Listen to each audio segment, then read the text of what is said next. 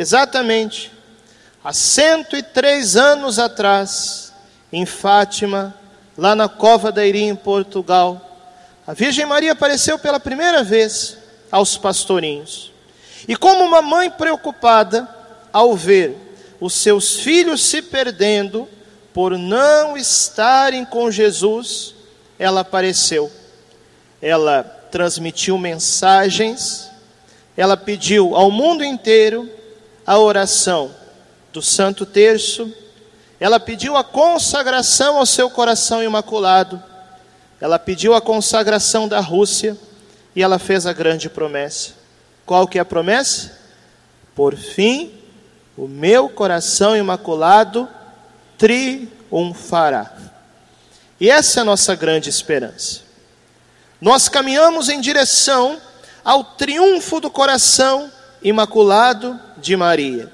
E durante toda essa purificação que a humanidade já começou a passar, nós precisamos ser esses ramos conectados à videira que é Jesus. Quando Nossa Senhora fez em Fátima, assim como La Salete, Aquita e outras aparições, essa mensagem profética, ela já delineou aquilo que muitas coisas já aconteceram, muitas coisas estão acontecendo e muitas coisas ainda não aconteceram.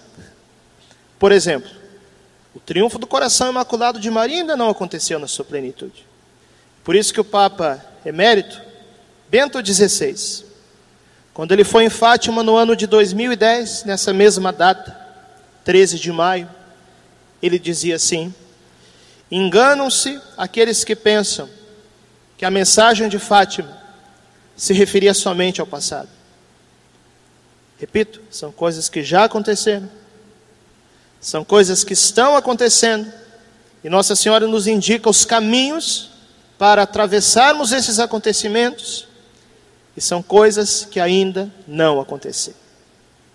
E a grande atualização da mensagem de Fátima, nós poderíamos aqui citar inúmeras aparições da Virgem Maria, como essas que eu já falei, como Medjugorje, mas eu quero falar para vocês de maneira especial desse livrinho azul que eu tenho aqui na minha mão. Esse livro aqui chamado Aos Sacerdotes, Filhos Prediletos de Nossa Senhora, que foi escrito por um padre italiano, padre Stefano Gobbi, muito conhecido de muitos de nós, porque durante muitos anos ele veio no Vinde Verde, aqui em Cuiabá, todos os anos. O padre Gobbi fundou o movimento sacerdotal mariano, e o padre Gobbi, durante 25 anos, ele foi agraciado com aquele dom, aquele carisma que a gente chama na teologia mística de locução interior. O que, que seria uma locução interior, padre? É o seguinte: quando você ouve alguém falar, se ouve com seus ouvidos, sim ou não? Locução interior é uma comunicação que se dá diretamente na alma, no intelecto. Então, Padre Gobi, ele escutava Nossa Senhora falar interiormente e ele escrevia. Essas páginas aqui têm aprovação eclesiástica de vários bispos e cardeais do mundo inteiro. Então, durante 25 anos, essas mensagens que a Virgem Maria transmitiu ao Padre Gobi, que podem ser facilmente conhecidas por nós através da leitura desse livro, e aliás, eu queria falar algo aqui muito importante porque eu sei que muitas pessoas rezam o cenáculo que Nossa Senhora ensinou, rezam a consagração, mas quando vão ler a parte da mensagem de Nossa Senhora, parece que leem de qualquer jeito. Leem sem atenção, não prestam atenção no que estão lendo, né? Não procuram compreender a profundidade das palavras de Nossa Senhora, e por isso eu quero exortar aqui a todos os que fazem cenáculo quem que faz cenáculo aqui, levanta a mão. Sempre que fizerem o cenáculo, seja na sua casa, seja aqui na igreja, como nós fazemos na parte da manhã, prestemos muita atenção nas coisas que Nossa Senhora nos fala. Nossa Senhora nos ensinou a fazer o cenáculo, que é composto de a oração do Santo Terço, com algumas jaculatórias próprias, a consagração a Nossa Senhora e a leitura da mensagem. E Nossa Senhora fez grandes promessas para aqueles que rezarem o cenáculo. Nossa Senhora fez quatro promessas. Ela disse assim: primeiro, abençoará o casal e cimentará o seu amor mútuo, defendendo-os contra as chagas do divórcio, da separação e da infidelidade. Então, você que é casado, você que é casado, rezando o cenáculo, Nossa Senhora vai abençoar o teu casamento, a promessa dela. Segundo, Nossa Senhora promete a salvação das almas dos filhos defendendo-os de todos os perigos de se perderem. Quem aqui tem filho, levanta a mão.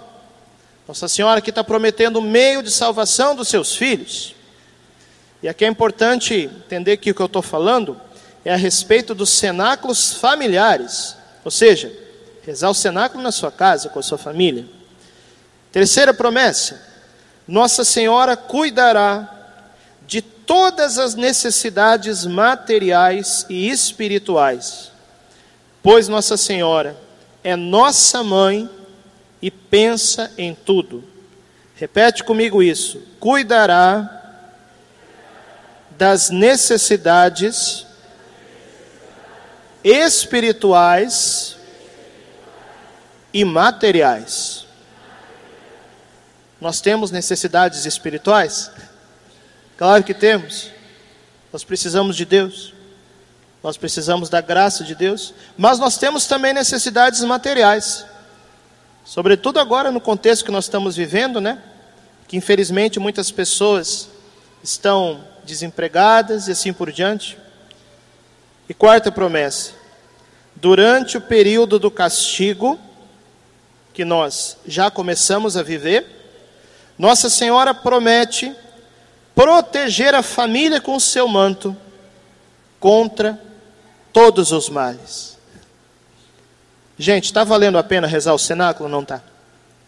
São promessas de Nossa Senhora. E Nossa Senhora mesmo diz que esse conjunto de mensagens que ela deu ao Padre Gobi vem atualizar e completar aquilo que ela começou a fazer em Fátima. O que Nossa Senhora começou a realizar em Fátima, ela completa pelo movimento sacerdotal mariano.